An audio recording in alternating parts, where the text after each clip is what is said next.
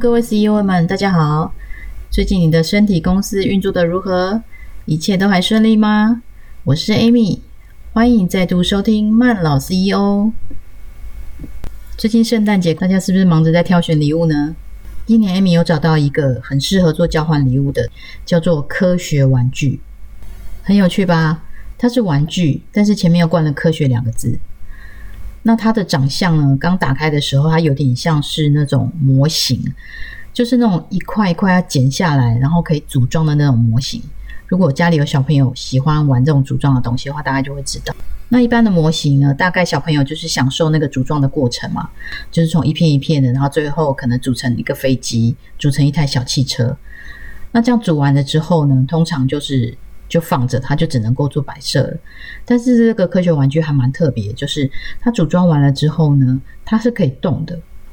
那它的动的方式呢，不是装电池哦，哦，它是用一些科学的原理。譬如说呢，有一款它就是用盐水，我就是组装完了之后，你在上面滴盐水，然后这个车就会动起来了，是不是很神奇？然后也有太阳能的，哦，就是你把这个车呢放在太阳底下晒太阳，它就会动起来了。那小朋友就会觉得哇，好神奇哦！没有加电池诶，它怎么会动呢？小朋友就会超级嗨的。所以这个玩具就是等同于说，它除了组装的过程训练小朋友的手眼协调之外，后面的科学的东西也可以跟小朋友说明说哦，为什么盐水会让它动的这个原理，让小朋友学一点点科学的东西，然后延长这个玩具可以游玩大家开心的时间，真是一举三得。那我之前买了很多送给一些朋友有小孩的朋友们，哦，他们大家都超开心的，然后甚至还有很多人要跟我讲说，哎，还有没有其他的款式他想要再买的？它就符合小朋友要的娱乐性，也符合家长希望的要有一点点教育性的这个目的。我是觉得这个厂商还蛮聪明的，可以兼顾两边的需求。大家如果有小孩要买礼物的，或是假日要让他打发时间的。宝工的科学玩具，我真的觉得还蛮不错的。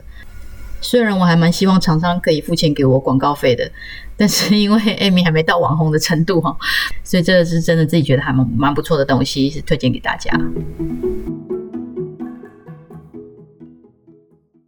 连续几天都是湿湿冷冷的天气，每天最痛苦的时候就是什么时候？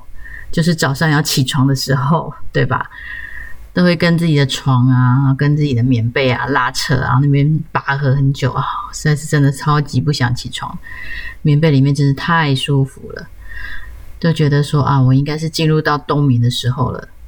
但是科学家们呢，却说人类的大脑其实没有所谓的冬季低潮，也没有所谓的冬眠这个机制。之所以会觉得在冬天的时候是懒懒的啊，因为你自己懒惰。而不是身体造成的，这是一个很讨厌的答案。不过近代也有睡眠学家说，人最佳的睡眠温度大概是十八度左右。平常夏天我们开冷气睡觉，也很少开到这么低的温度嘛。那冬天的话呢，本来原本室温就是这么低，确实我们比较容易获得比较优质的睡眠。所以睡得好，就想要多睡一点，那这样就就是很合理喽。哈哈哈，就是硬要找一个漂亮的理由来掩盖自己其实是爱睡觉的这件事情。不过，不管是中医或是西医，甚至近代的科学，都提出非常多的证明，睡觉对人是非常重要的。那我们自己的感觉应该也是吧？你在睡觉之前，你会觉得很疲累，身体觉得很虚弱；一旦睡完觉之后起来，觉得神清气爽。那一定是你的身体在你睡觉的这个时候做了什么事情，才让你隔天可以感觉焕然一新。那我们到底应该什么时候起床，什么时候睡觉？当然，我们现在会设定闹钟啊，听到闹钟声你就起床了。但是如果假日你没有设定闹钟的时候，你也会睡到自然醒啊。这个通知你睡觉和呼唤你起床的一个机制是什么呢？这个就是我们今天要讨论的褪黑激素。褪黑激素它是由大脑的松果体所分泌的一个荷尔蒙。它最重要的工作之一，就是向我们的身体发送晚上时间到喽，该睡觉喽这样的讯息，啊，让身体准备睡觉。那所以如果说假设你常常失眠，有可能是你身体里面的褪黑激素分泌不足，所以没有人会发送这样子该睡觉的讯息给你的身体，那当然你的身体就不会准备睡觉啦。所以褪黑激素对我们的睡眠是非常重要的一个一个荷尔蒙，我们就来好好的认识它一下吧。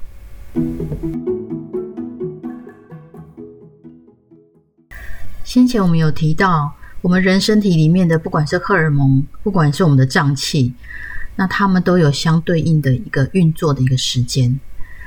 那这个时间呢，当然不会是我们的时钟嘛，对不对？就是我们的身体，它当然不会就依照着时钟说哦，现在几点了，要做什么事情。不然你在台湾的一点跟在美国的一点也都不一样啊。那器官它应该要 follow 哪一个的时钟去运作？这件事情，科学家一定要比我们还要好奇嘛，对不对？所以在一七二九年的时候，法国的科学家就拿了一个呃含羞草来做实验。那含羞草呢，它的特性就是说，它在白天的时候有太阳的时候，它的含它的叶片是会张开的；等到晚上的时候呢，它的叶片呢就会垂下来，看起来就像是在睡觉一样。那先前的科学家们呢？他们大家都以为说，哦，那含羞草是因为太阳的关系，有太阳的时候叶片就张开，没有太阳的时候叶片就睡觉这样子。那这个科学家呢，就把含羞草放在一个呃黑黑的盒子里面，让它二十四小时都照不到光线，然后就观察这个含羞草它的表现。就后来发现，哎，含羞草就在固定的一个时间的时候，它就是叶片还是会张开。虽然它见不到阳光，没有光线，但是它在固定的时候，它一样会把它的叶片张开，好像好像有太阳一样。然后会在固定的时间呢，又把叶子收起来，就好像是在睡觉一样。那所以透过这个实验呢，他们就发现说，哦，原来植物的体内它是有一个生理时钟的，不完全是依照太阳来做它的一个行为的表现。那不过那个是植物啊，那我们人类嘞，人类也是这样子吗？人类自己的实验呢，是拖了两百年以后了。到了一九三八年的时候，美国芝加哥大学的一个实验室，他的教授跟他的助理学生，他们两个人把自己当成白老鼠，准备好该需要有的东西之后呢，他们两个人就进入到了猛犸穴。那那个是地球最深的洞穴之一。那里面是完全照不到光线的哦，所以这两个人就在那个猛犸穴的深处，照不到光线的地方，在那边生活了三十二天。那这三十二天呢，他们就是记录所有自己的一个生理的一个变化。那出来之后，当然就是满脸的胡子啊，然后再加上很多很多的数据。这个数据显示，这两个人虽然在洞里面是完全隔绝外界的日光的。看不到太阳的情况之下，他们也不会随便的睡觉，更随便的清醒哦。就是每天都会有一段长时间的清醒，大概十五个小时的清醒，然后呢，就会有一段九个小时的长时间的睡眠，连续反复都是一样的状态。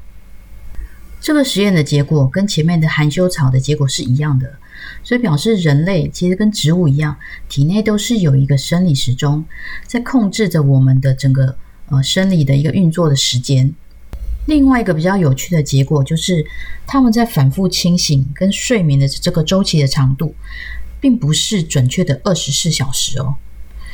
就是他们有两个人嘛，其中一个比较年轻的那一位，他大概二十几岁，他的睡眠呢跟清醒的时间也是非常稳定的，但是他大概是在一天大概是二十六到二十八个小时之间。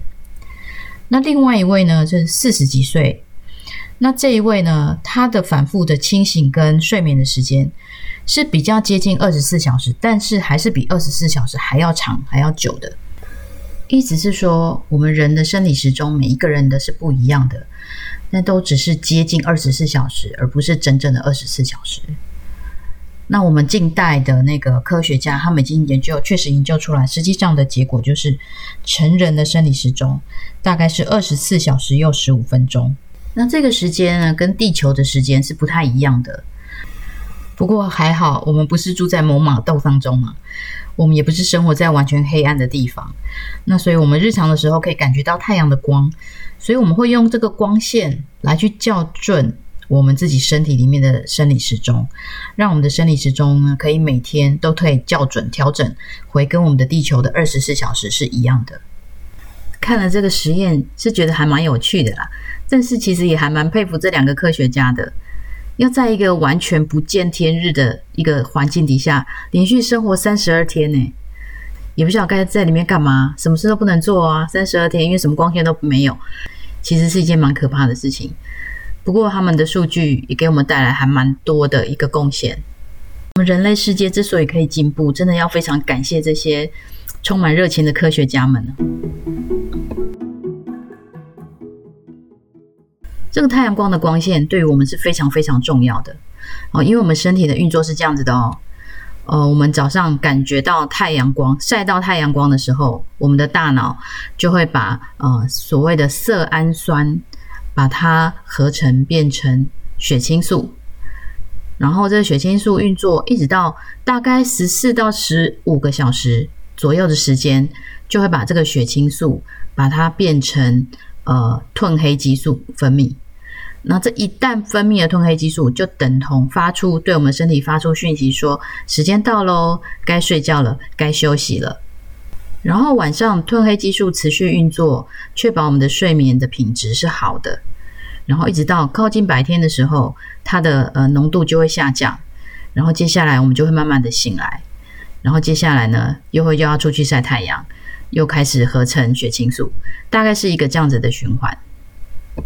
在这个循环里面，我们已经听到褪黑激素两个很重要的功能，一个就是开启我们的睡眠开关，我通知你要开始睡觉了。第二个呢，就是确保我们的睡眠的品质，让我们的睡眠呢睡得比较安稳，好，品质是比较好的。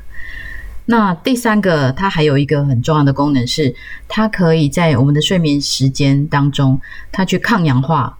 清除自由基，好，那这这自由基会破坏我们身体呃细胞里面的 DNA，让我们罹患癌症嘛，所以它可以清除自由基。那大家记不记得前面有讲到，就是在熟睡的时候，同时我们的呃生长激素。它同时也在运作中嘛，它也在修复我们的细胞，然后再加上褪黑激素，它清除自由基。所以说，呃，以前不是说女孩子晚上睡觉的时候是睡美容觉吗？哦，就睡起来的时候精神会比较好，皮肤会变比较好，这些都是褪黑激素跟呃生长激素它们两个的一个功劳。也因此，睡眠对我们的身体健康、对我们的修复都是非常非常重要的。那以前古人都说。日出而作，日落而息嘛。那以前古代的时候，因为没有灯，所以晚上的时候太阳下山了，暗暗了，没事做就是睡觉休息。那现在如果古人呢来到我们现代的话，一定觉得我们现代人好辛苦哦。呃，太阳下山之后，我们还有灯，好，所以我们会醒着，所以我们变成是古人是呃醒来的时候是八小时，睡觉休息十六个小时，我们是相反的。我们是醒来工作做什么事情的时候十六个小时，正在睡觉的时候可能还不到八个小时，所以相对品质就变得很重要。这个睡眠荷尔蒙褪黑激素，我们怎么样让它准时分泌，而且分泌的浓度够多，哦，这就变成重要的课题。好，那我们就一样用曼老 CEO 的精神。去拆解它的整个流程哦，褪黑激素的流程。好，褪黑激素是用呃血清素合成的嘛，血清素又是用色氨酸所合成的，所以来原料第一个就是色氨酸，原料必须要足够。但是色氨酸呢，这个东西是我们自己本身是没有办法产生的，它是要从食物而来。好，那色氨酸它所含的食物就是属于呃蛋白质的食物，像肉类。好，鱼类啊，奶类，或者是豆类食品，是黄豆的含量比较高，或者是其他的坚果类，香蕉也是不错的选择。那我在查资料的时候，发现它好像也是可以像一般的维他命这样子一样的，就是有那种定剂的可以补充。但是我想，我们能够从食物取得，还是从健康天然的食物取得是比较好的选择。那第二个因素呢，就是太阳哦。从色氨酸变成血清素需要太阳的帮助。我们的眼睛感受到太阳的强光的照射，它就会告诉我们的大脑说：“哦，现在是白天喽，是早上了。”大脑就会开始把色氨酸合成变成血清素。那晒太阳的时间要够长、够久，可以合成的血清素的量才会足够多，足够我们晚上把它变成呃褪黑激素。要晒太阳的时间要超过至少三十分钟以上，这样子才是比较足够的。第三个就是时间，那这一点是一个很有趣的点哦。就是褪黑激素，它是在早上我们晒到太阳之后，大概十五个小时之后，它就会分泌。一说说十五个小时之后，它就会把呃血清素分泌变成褪黑激素嘛。那所以呢，如果假设你希望在晚上十一点睡觉的话，你往前推十五个小时，你就大概要在早上七点到九点这段时间晒太阳晒三十分钟。这样子，你的褪黑激素就会在晚上十一点的时候准时运作，让你发出睡觉的讯息。哦，这是一个很好玩的时间点。假设这十五个小时是确定固定的的话，那大家有没有想到说，你早上起床的时间就会影响到你的睡觉时间？